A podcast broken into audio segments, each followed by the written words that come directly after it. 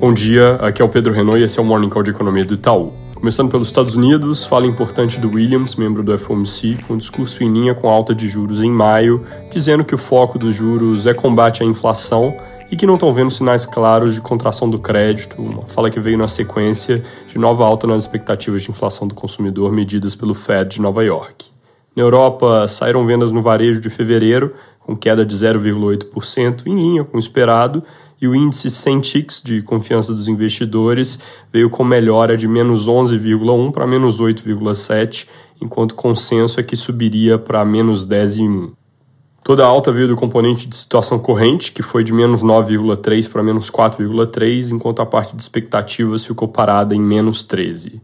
Sobre China, o que eu queria destacar hoje é a revisão que nós fizemos para crescimento do país em 2023, de 5,3% para 5,7%, baseada em um início de ano que está com a cara melhor que o esperado, não só exatamente pelo impulso de reabertura, mas também com o mercado imobiliário que finalmente começou a pegar no tranco.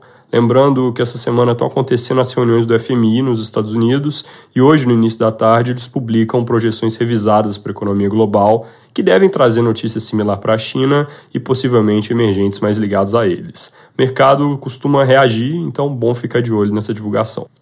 Aqui no Brasil tem mais notícia vindo do secretário do Tesouro sobre o arcabouço fiscal que está sendo finalizado para envio ao Congresso, segundo o ministro Haddad, provavelmente na sexta-feira. Rogério Seron ele reforçou ao Globo o ponto que eu tinha trazido ontem de que a referência para crescimento de gasto vai ser receita recorrente para evitar que aumento temporário de arrecadação gere aumento permanente de despesa. Ele também trouxe de novidade que, quando houver o bônus previsto em caso de excesso de arrecadação, só um terço desse adicional pode virar investimento extra. Os outros dois terços do resultado primário, que ficar melhor do que a meta, vão ser direcionados para pagamento de juros, diferente da apresentação inicial, onde todo esse excedente poderia virar gasto. Como eu mencionei ontem, são edições na linha de deixar a regra um pouco mais amarrada e, nesse sentido, positivas para a dinâmica de contas públicas, mas não significa que resolvem o desafio que está colocado de realmente cumprir a trajetória de metas que foi traçada e ir trazendo credibilidade ao regime, aumentando receitas para permitir que isso de fato ocorra. Ontem, inclusive, nós publicamos uma atualização do cenário que está no nosso site e aplicativo Itaú Análises Econômicas, cujo título é exatamente Desafio Fiscal Permanece. De grande mudança, o que a gente fez nessa revisão foi cortar um pouco a projeção de crescimento de PIB nesse ano, de 1,3% para 1,1%, em função de piora no mercado de crédito.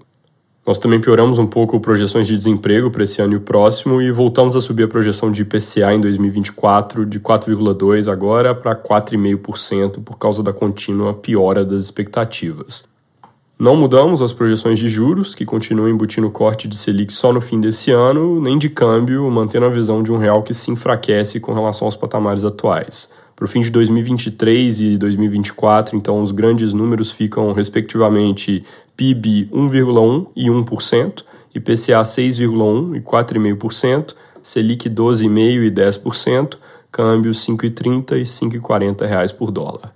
Hoje, destaque da agenda econômica vai ser o IPCA de março, ele deve ir com alta de 0,73% no mês, número pressionado por preços administrados, principalmente gasolina.